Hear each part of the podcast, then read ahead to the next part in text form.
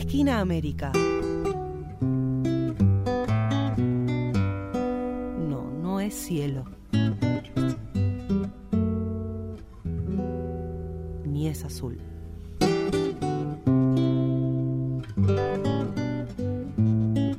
O inventamos o erramos.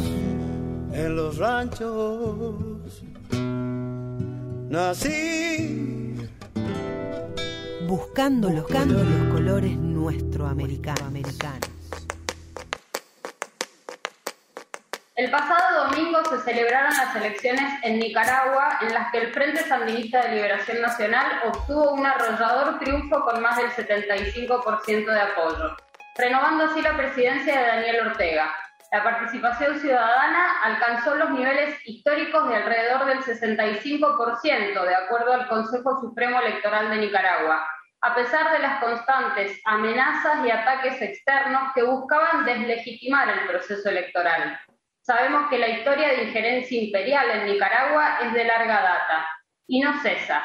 La reciente campaña de desprestigio del proceso electoral fogoneada desde el exterior ha sido muy fuerte y el gobierno de Estados Unidos continúa presionando tras la victoria de Daniel Ortega. Bien, para comprender un poco lo que está pasando en Nicaragua, conversar respecto de lo que fue la importante jornada cívica electoral, estamos en comunicación desde Managua con Francisco Bautista Lara, quien es académico, escritor y docente nicaragüense, bueno, entre muchas otras cosas de su trayectoria. Así que muy buenos días, Francisco, muchísimas gracias por esta comunicación. Eh, muchas gracias, Magalí. Eh, muchas gracias, Sol, por tener la oportunidad de conversar con el Centro Ugarte en Argentina, desde Managua, Nicaragua. Mis saludos a ustedes, saludos a la audiencia eh, de Buenos Aires principalmente y de Argentina, que tendrá la oportunidad de escucharnos a través de este espacio virtual. Y muchas gracias a todos ustedes. yo quisiera comenzar con una reflexión general. ¿Qué es lo que legitima, pregunto yo, ¿Qué es lo que legitima realmente unas elecciones de un país soberano e independiente? ¿Cuál es la base de la legitimidad? Y yo diría que la base de la legitimidad básicamente son dos cosas, dos elementos clave. El primero es la institucionalidad, es decir, que se haga en el marco de una institución y de una norma jurídica claramente definida. Eso es las reglas del juego. Y el segundo elemento clave y fundamental, principalmente en, un proceso democrático y popular, es la participación ciudadana. Es decir, cuando la participación ciudadana es alta, es activa, es evidente, es imposible deslegitimar un proceso electoral, es, es, imposible deslegitimar el resultado de ese proceso electoral. Entonces vos tenés institucionalidad por un lado normas e instituciones encargadas de organizar un proceso en el marco de la constitución, en el marco del proceso jurídico nacional de un país independiente y soberano, y lo segundo, la participación. De tal forma que uno podría tener institucionalidad, pero sin participación efectiva, aunque el proceso es lícito, se, deslegitima porque la gente, la población, el ciudadano que vota y que expresa a través del voto su intención, su voluntad, es el factor clave de este tipo de procesos políticos. Ahora, Nicaragua, desafortunadamente, durante algunos años, ha sido objeto de un ataque brutal de una plataforma mediática descomunal que calla las voces nuestras es decir, las voces de los nicaragüenses, las voces auténticas que tenemos una percepción, una opinión, que participamos en este proceso, son calladas. Yo pregunto, ¿cómo van a callar casi tres millones de personas que ocurrieron, que acudieron a las urnas a expresar su voluntad política, de los cuales un porcentaje eh, no coincidió con la opción ganadora y otro porcentaje significativo coincidió con la opción ganadora, pero eso es legítimo. Es decir, eh, yo diría y quisiera, eh, para efectos didácticos incluso, sistematizar mis comentarios en 10 puntos clave para comprender lo que es el proceso electoral de Nicaragua en el 2021.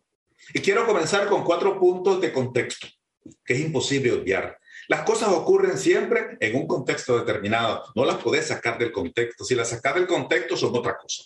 Entonces, yo quiero ubicar cuatro asuntos vinculados a ese contexto. El primer asunto, el año 2021 en Nicaragua transcurrió en condiciones de estabilidad, de orden, de seguridad, de tranquilidad social, etc. Incluso a pesar de todas las circunstancias que ya conocemos, la pandemia, etc., el crecimiento económico del país para este año se espera entre 6 y 8% del Producto Interno Bruto, lo cual es positivo. Es decir, hemos tenido un estancamiento por las circunstancias de la salud pública conocida eh, y este año hay un crecimiento. Es decir, el país no interrumpió durante este año electoral, durante la campaña electoral, durante el desarrollo de las elecciones, su funcionamiento normal. La gente siguió trabajando, la gente siguió estudiando, la gente siguió buscándose la vida y tratando de salir adelante. Esa es una característica importante. Aquí no se ha detenido el tren, ni el día anterior de las elecciones, ni el día siguiente de las elecciones. La gente que quiso ir a votar fue a votar y lo hizo en condiciones de, seguridad, de tranquilidad y de orden. El segundo punto importante es que no podemos obviar aquí que estas elecciones se realizan en el contexto de la pandemia.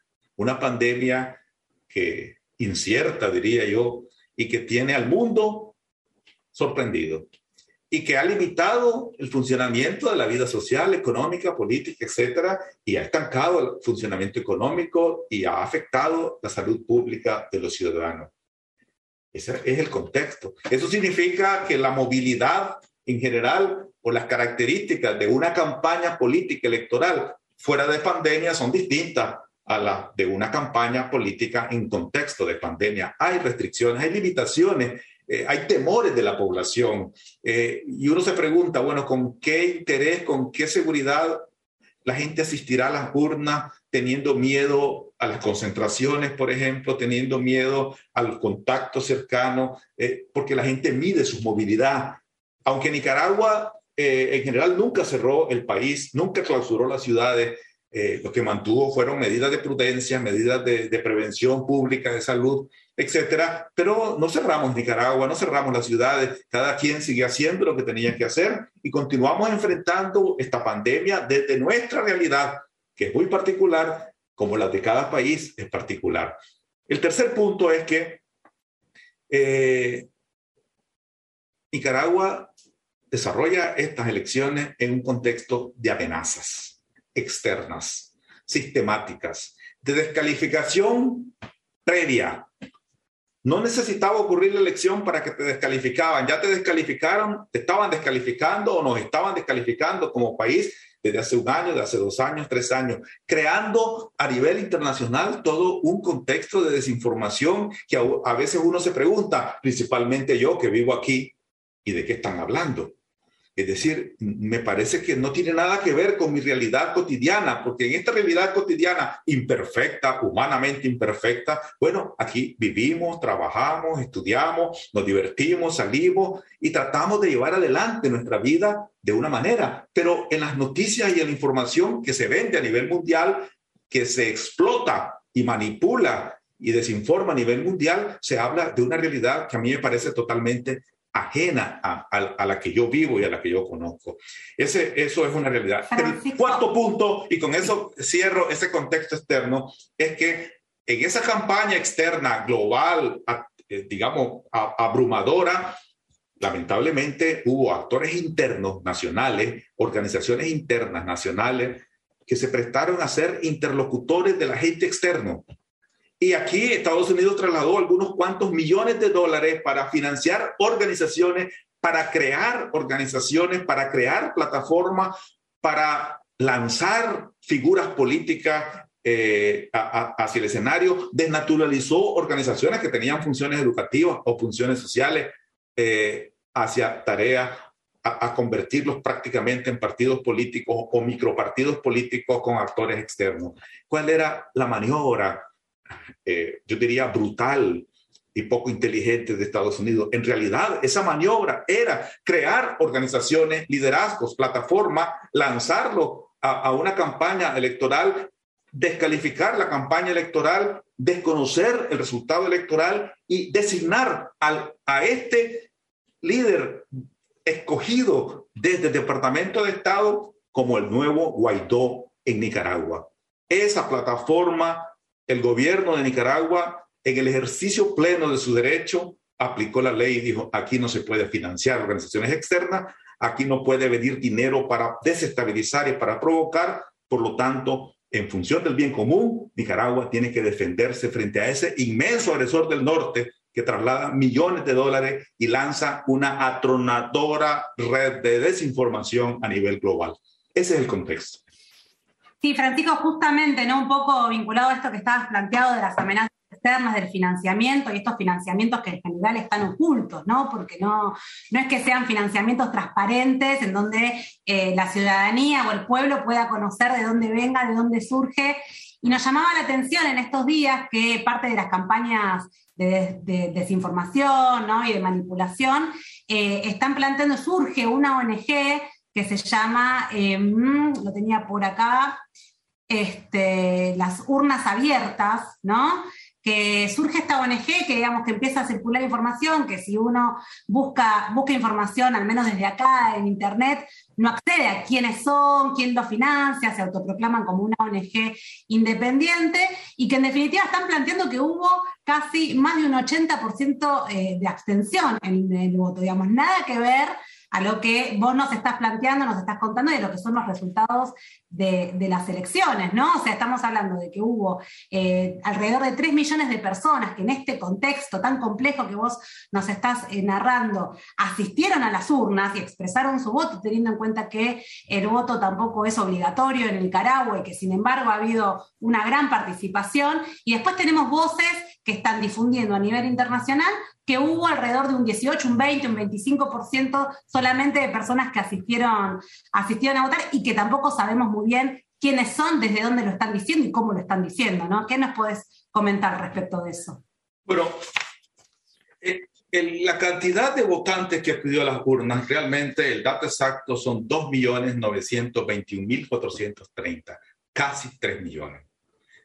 Eso significa que el padrón electoral en Nicaragua está, eh, se estima, bueno, según las cifras oficiales de registro, en 4.400.000. Eh, casi 3 millones de personas asistieron al curso. Mira, aquí hay organizaciones de membrete, virtuales y reales.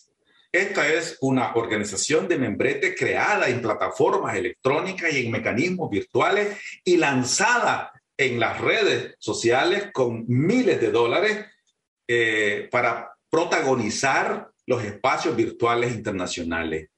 Eh, la información que, sale eh, es creada, como tantas han, han, sido creadas, en call center, digamos, espacios donde hay muchos equipos de computación creando información, inventando información, creando imágenes que no corresponden a la realidad. Eh, el problema es que eh, muchos actores externos, principalmente, porque adentro es más fácil ver la realidad. Uno compara su vida cotidiana con lo que dicen y es muy fácil decir, no, eso no coincide con esto. Por ejemplo, cuando ponen una calle X, a lo mejor esa calle no existe o no corresponde a la calle donde yo vivo. Entonces es muy fácil desmontar la mentira o lo virtual desde nuestra realidad próxima. Pero a nivel externo, Vos recibís la noticia y además estás recibiendo una noticia que es difundida y difundida y difundida de manera persistente y te aparece en las primeras líneas de los buscadores porque hay detrás un montón de dinero que está explotando eh, esa, esa plataforma. Eso es lo que está pasando. En cambio, las otras informaciones, las nuestras, digamos, las que vienen de Nicaragua, las que vienen de los actores políticos nacionales, eh, incluso no necesariamente sandinistas, también opositores, pero que optan por la vía cívica y que participan en el proceso político como una opción legítima y que manejan una posición independiente eh, de cara a Estados Unidos, esos actores se asustan y se sorprenden y puede ser que tengan crítica a, a, los procesos políticos nicaragüenses y al gobierno nacional, pero lo hacen desde una óptica patriótica. Y por eso hay que diferenciar Digamos, primero, esas plataformas virtuales creadas ficticiamente. Segundo, esas organizaciones políticas y esos liderazgos creados ficticiamente, eh, que lo que lo sustenta es una llamarada de tusa, decimos en Nicaragua, es decir, aquello que se quema rápido y hace mucho fuego, pero a los pocos segundos ya no existe. Eso lo sustenta, porque eh, en, la, en la consistencia, en la base, en la realidad, no existe una capacidad organizativa y de movilización sólida que capte la simpatía popular de manera efectiva. Eh, ahora, te voy a dar un dato concreto. La institucionalidad, yo te dije la participación. La participación es, es real a pesar del contexto. Y la pandemia es un contexto. Si vos revisás las elecciones de América Latina eh, de últimos dos años, por ejemplo, ya en el marco de pandemia, la mayoría ha tenido tendencia a la reducción de la participación. Obvio, la gente tiene temores, hay muchos duelos, muchas preocupaciones y además una pandemia, muchas cosas inciertas, imprecisas, vale la vacuna, no vale la vacuna, es garantía. Bueno, todas esas cosas que ya sabemos. Entonces, la participación es menor. Así que yo creo que 66% es, es extraordinariamente positivo. Pero además, aquí hay otro elemento que hay que considerar. Bueno, ¿cuál ha sido el promedio de la participación electoral en Nicaragua? Hay promedios que uno puede tener de referencia, más o menos ese ha sido por el 70%. Es decir, históricamente en Nicaragua, eh, más o menos un 30% no ha participado y eso es normal. Aquí el voto es voluntario. En Argentina creo que es obligatorio y en otros países. Y a pesar de eso, nunca llega al 100, quizás al 90, porque hay gente que simplemente no le interesa y no tiene ninguna consecuencia no ir a votar. Eh, ah, ¿Por qué la gente no va a votar aquí? Porque no quiere, porque le da pereza, porque se durmió, porque es domingo, porque se le perdió el documento de identidad. Eh, o porque simplemente no se mete en la política, etcétera. Por ejemplo, hay algunas religiones como los testigos de Jehová, no sé qué tantos testigos de Jehová hay en Argentina, que, que simplemente por un mandato de, de su iglesia, eh, ellos se alejan de la participación política, como también tienen prohibido recibir transfusiones de sangre, etcétera. Bueno, eh, eh, tienen algunas posiciones polémicas, pero bueno, esas son parte de las cosas. Pero 70% como promedio es la referencia. Si esa es la referencia de la media, yo digo, y si votaron 65, 66%, significa que está cuatro puntos porcentuales por debajo de la media, pero aún en el rango de los mínimos y los máximos que oscilan entre 60, 61 y 75, 76%. Eso significa que el efecto pandemia o el efecto abstención, o como le quieras llamar, no ha sido significativo y no ha sido no ha permitido deslegitimar la participación popular que es contundente.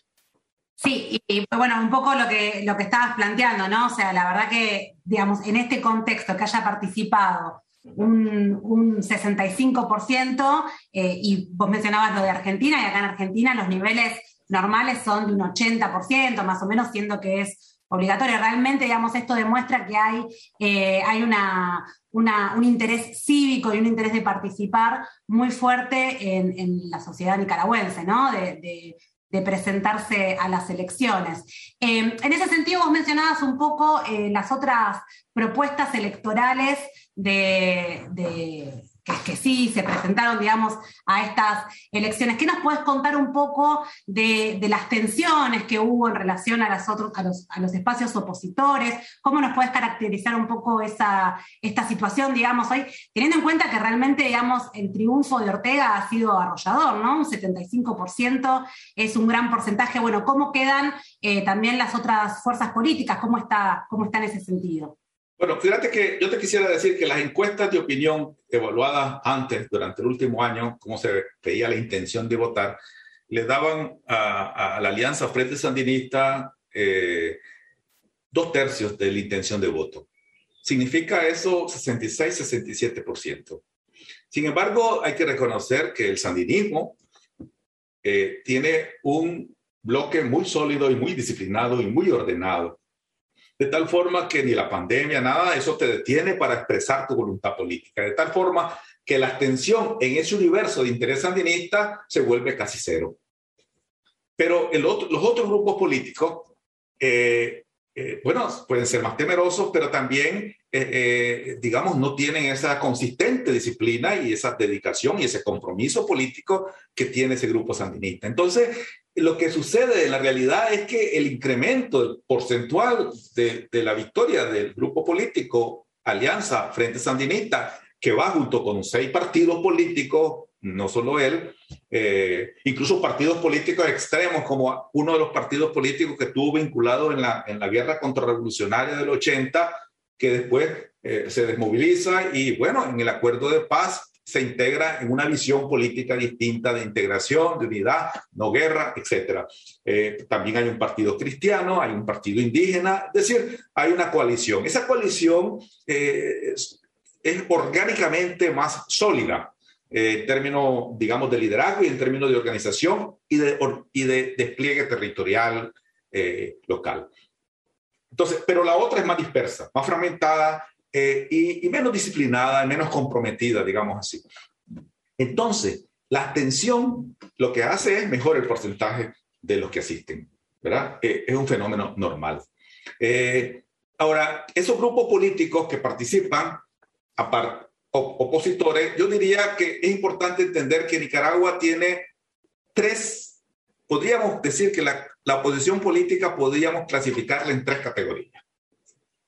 La oposición política, cívica, legítima, que tiene organizaciones y partidos constituidos, que, van desde, desde las posiciones más, más de derecha hasta las posiciones más de izquierda, incluso más radicales, ese, ese abanico de oposición política se caracteriza porque tiene organización, tiene institucionalidad, tiene liderazgos, tiene organizaciones, etcétera. Es decir, es la oposición que suele participar en las contiendas electorales, es la oposición que suele tener presencia en, en, el Congreso nicaragüense.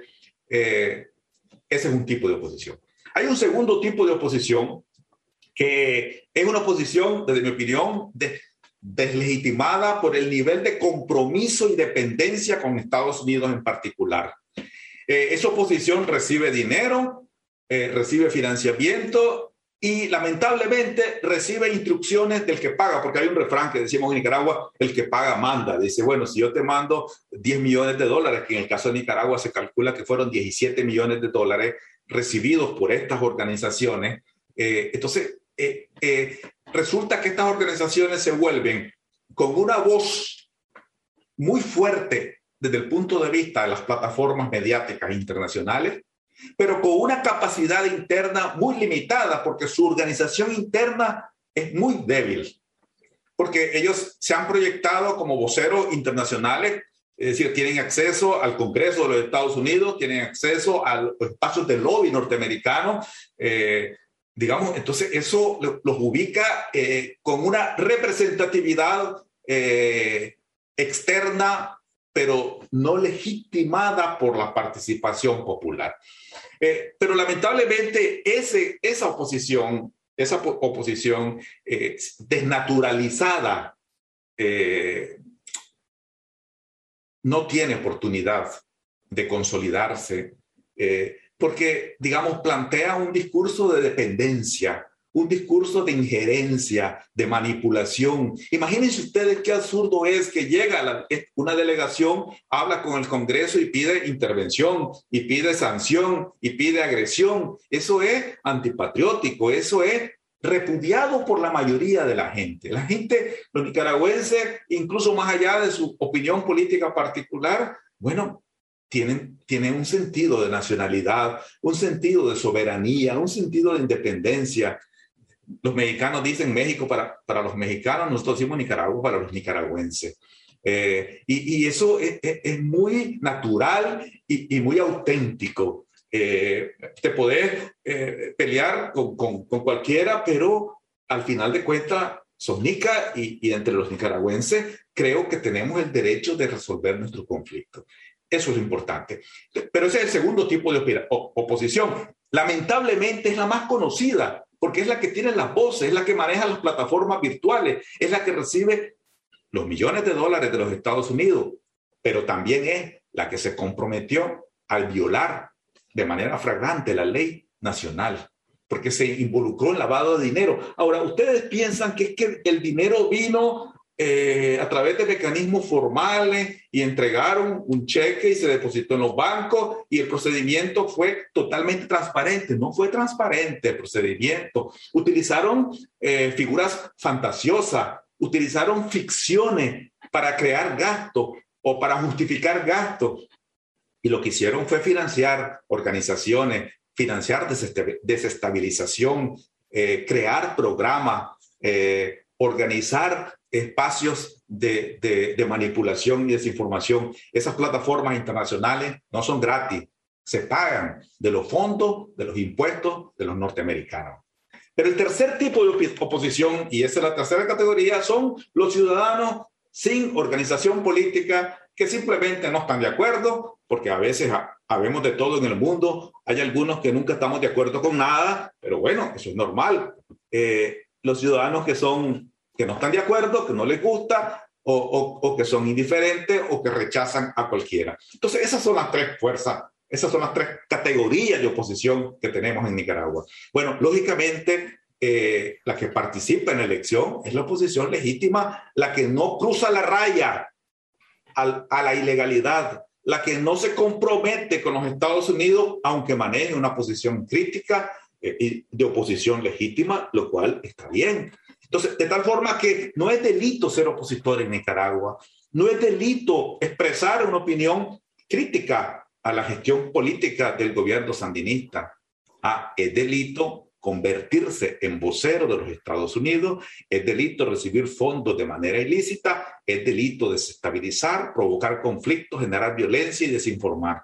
Eso es delito. Y eso es delito aquí en la China. Yo pregunto, en Estados Unidos, ¿Creen ustedes que el Estado norteamericano permite que, Alemania, Francia, China, Japón, Rusia cree dentro de Estados Unidos organizaciones, le traslade 50 o 100 millones de dólares para esas organizaciones, promueva un liderazgo de cualquier tipo ahí y lo lance al Senado o al Congreso o a la presidencia de los Estados Unidos, cree que permitiría. Yo pregunto, argentinos, ustedes, ¿Ustedes creen, les parecería correcto que en Argentina viniera Brasil, por ejemplo, o Chile, eh, o Colombia, o, España, o Francia, y, financie organizaciones internas para crear liderazgo, plataforma, eh, y además lanzarlo al Congreso o alguna municipalidad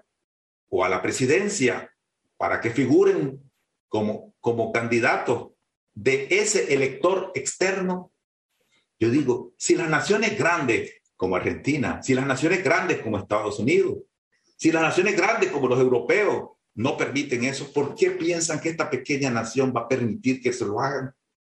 Es un asunto de dignidad patriótica.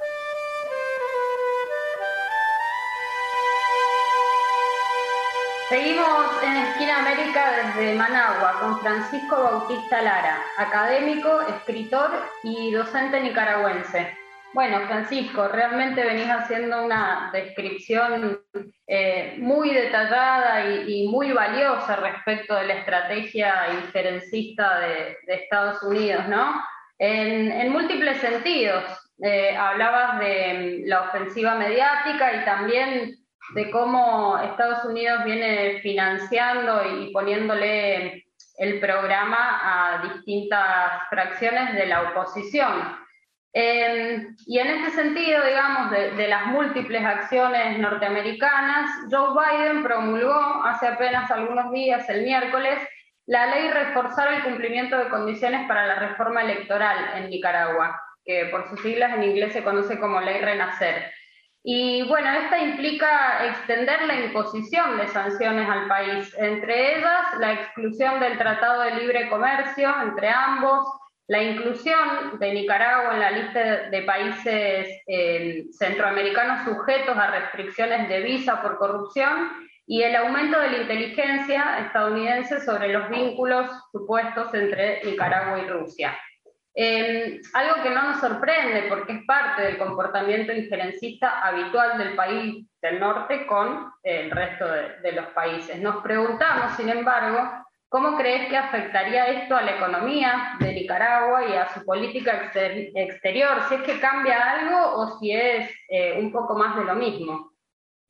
Bueno, mira, esta ley es la evidencia clara y contundente a nivel internacional del nivel de injerencia e intromisión y agresión contra Nicaragua. Yo pregunto, ¿por qué Europa, por qué el mundo no ve que esa ley es una intromisión absurda, violatoria del derecho internacional, inhumana, fuera de todo marco lógico en el marco de las relaciones internacionales? No contribuye a las relaciones de cooperación, de diálogo, de igualdad, de equidad entre las naciones. Es una prepotencia imperial ilimitada. No debemos aceptar eso. Ahora, ¿afecta a Nicaragua? Claro que afecta a Nicaragua. Nicaragua es un pequeño país de Centroamérica, un país que se está encaminando y avanza afortunadamente en la reducción de la pobreza, eh, en el incremento de su Producto Interno Bruto, en el mejoramiento de la educación, el acceso a la salud pública. Es decir, si ustedes ven Nicaragua hace 10 años y hoy, 10 años después, todos los indicadores socioeconómicos, a pesar de nuestras dificultades, han mejorado significativamente. Ahora, ¿por qué no nos dejan seguir trabajando? ¿Por qué no nos dejan construir nuestro modelo? ¿Saben cuál es el gran pecado mortal de Nicaragua? Construir un modelo propio. Tener voz propia en los espacios internacionales establecer relaciones con los países y las naciones que nosotros querramos como nación.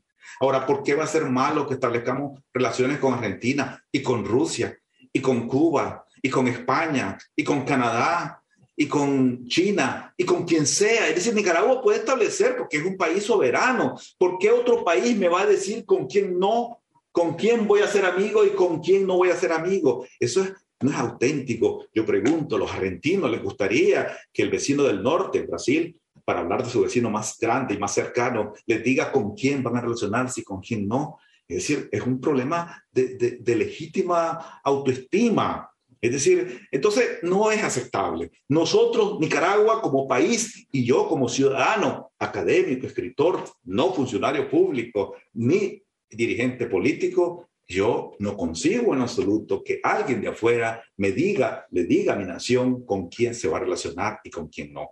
Renacer es un atropello contra el mundo, contra Nicaragua, pero contra todos los pueblos que queremos la autodeterminación. Así que debe ser rechazado como una ley de injerencia, de intromisión, de manipulación. Nos va a afectar, pero Nicaragua tiene capacidad de resistir. El mundo tiene que ver que hay una arbitrariedad de Goliat contra David. Y David vence a Goliat a final de cuentas. No vamos a dejarnos doblegar. Ahora, ¿qué es lo que pretende Estados Unidos? Que nos dobleguemos, que nos arrojadiemos, que pidamos perdón. ¿Perdón de qué? ¿Qué es lo malo? Lo malo es querer construir nuestro propio modelo político y social lo malo es construir solidaridad y equidad en las relaciones socioeconómicas del país. Lo malo es replantear nuestras relaciones nacionales y externas. Lo malo es romper con el capitalismo salvaje. Eso es malo. ¿Por qué va a ser malo? Eso es lo que yo podría decir. Ahora, quiero cerrar con un comentario final. Eh, Nicaragua frente a estas elecciones generales, tiene que decir tres cosas claras. La primera es, a pesar de las amenazas, a pesar de la pandemia, la población nicaragüense acudió de manera significativa y contundente a expresar su voluntad cívica y política a través de las urnas electorales. Casi tres millones de personas expresaron su voluntad. Segundo, en esa selección de posibilidades, la alianza Frente Sandinista, que incluye cinco o seis grupos políticos en alianza, obtuvo el mayor porcentaje de votos. Y otros cinco partidos políticos obtuvieron algún nivel de participación legítima, cívica, en el resultado electoral. Elegimos los que participamos y la mayoría de los nicaragüenses optamos por la opción cívica. Si vos les preguntabas a los nicaragüenses un mes antes de las elecciones cuál era su principal aspiración frente a las elecciones, su principal aspiración se, se resumía en tres, cuatro puntos. Primero, paz, estabilidad, prosperidad solidaridad, soberanía. Eso es. Entonces, de tal forma que los electores, la mayoría de los electores, cuando van a votar, en realidad ellos balancean los principales criterios de ese tipo. Es decir, ¿quién, cuál de las casillas políticas representa mejor esa aspiración mayoritaria de la población? Mire, aquí podemos tener los nicaragüenses diferencias, que si me gusta Juan o si me gusta Pedro, o si... Sí, pero la coincidencia, la gran coincidencia es que queremos paz, estabilidad, prosperidad, equidad, solidaridad, soberanía. Esa es la gran coincidencia. Ese es el punto común. Y después nos podemos pelear y podemos discutir sobre las particularidades. Francisco, una última pregunta que te queríamos hacer, pero ya saliendo un poco de la, coyuntura electoral, digamos, lo que fue que realmente nos, nos explicaste muy bien, con mucha claridad, como para poder entender eh, lo que fue el proceso y lo que se está viviendo actualmente en Nicaragua. Pero lo último que te queríamos preguntar, y apoyándonos un poco en tu experiencia ¿no? como subdirector general de la Policía Nacional de Nicaragua, que, estuviste ocupando ese rol, em, queríamos charlar un poquito con vos respecto del tema de la seguridad ciudadana en tu país en comparación con lo que es el Triángulo del Norte, ¿no? Guatemala, El Salvador, Honduras, y la problemática del crimen organizado de las maras, ¿no? Nos parece que es interesante que nos puedas compartir una perspectiva al respecto. Bueno, yo fui fundador de la Policía Nacional de Nicaragua en 1979, después de participar en la lucha popular sandinista, en el derrotamiento de la dictadura somocista. Era un, un adolescente, pero me involucré en la lucha popular y cuando triunfa la revolución sandinista el 19 de julio del 79, fui designado junto con otros compañeros eh, a, fundar la policía de Nicaragua. Es decir, fue una jornada y una aventura eh, realmente inesperada. Nunca en mi vida había sabido de policía, ni sabía qué, era, ni cómo hacer una policía, pero hicimos una policía, fundamos una policía de nuevo tipo. Eh, la seguridad ciudadana en Nicaragua es consecuencia de, de un conjunto de asuntos donde la policía apenas tiene un rol. La visión que se construye aquí es que es integral, inseparable de la dimensión humana y es consecuencia de acciones multiinstitucionales. Es decir, no es suficiente tener una estructura policial competente y profesional, es necesario crear programas sociales locales, descentralizados, participación local, reinserción, etcétera. Porque la delincuencia y la violencia delictiva es, una situación de conflicto entre las personas. ¿Cómo administrar el conflicto? Eh, y cómo lograr que las personas dentro de la comunidad puedan entenderse para reducir los riesgos de ese conflicto. Entonces, Nicaragua tiene una fortaleza indiscutible. Eh, fuentes de Naciones Unidas, de todos los organismos que tienen que ver con el tema, confirman que Nicaragua tiene las mejores condiciones de seguridad ciudadana de Centroamérica y una de las cinco mejores de América Latina. Y durante la última década es comprobable eso. Eh, y le voy a dar alguna cifra. Nicaragua cerró el año pasado, por ejemplo, con una tasa de homicidios de 7 por 100 mil habitantes. la tasa de homicidios es el indicador objetivo más aceptado. Porque es muy difícil esconder muertos homicidios, 7 por 100 mil habitantes. Es decir, estamos hablando en el caso de Nicaragua, eh, cerca de 500 personas fallecieron producto de la violencia delictiva durante el año 2020. Esa cifra de 7 eh, es la más baja de Centroamérica. Nuestro vecino del sur, Costa Rica, tiene una cifra de 11 por 100 mil habitantes. Y nuestros vecinos del norte, desafortunadamente, Guatemala, Honduras, El Salvador, tienen cifras cercanas a 30 o mayores de 30 por 100 mil habitantes, en una situación de violencia extrema eh, que afortunadamente ha reducido en los últimos años, pero continúa siendo extrema, de la más alta de América Latina y del mundo como violencia delictiva. Eh, y después, si vamos al sur, bueno, también tenemos eh, nosotros, digamos, nuestros indicadores son similares, por ejemplo, a los de Uruguay, a los de Cuba, etcétera, en cuanto a las tasas de homicidio se refiere como principal indicador. Entonces, el nivel de seguridad en Nicaragua es realmente óptimo. Uno puede salir a la calle, etcétera. Pero cuando nosotros incluso hablamos de las características de esa violencia, resulta que eh, esas tasas de homicidio a las que me refería antes, el, el 90% obedecen a conflictos comunitarios, no a crimen organizado, ni a pandilla. Eso se reduce a no más del 10%.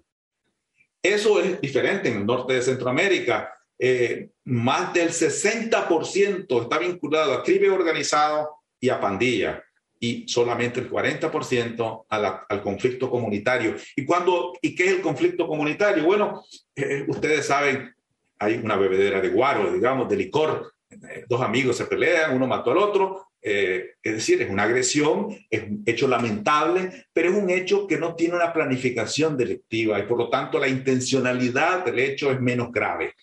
No es lo mismo crimen organizado que mata a alguien de manera ordenada por razones de, de, narcotráfico o similares. Eso es mínimo en Nicaragua.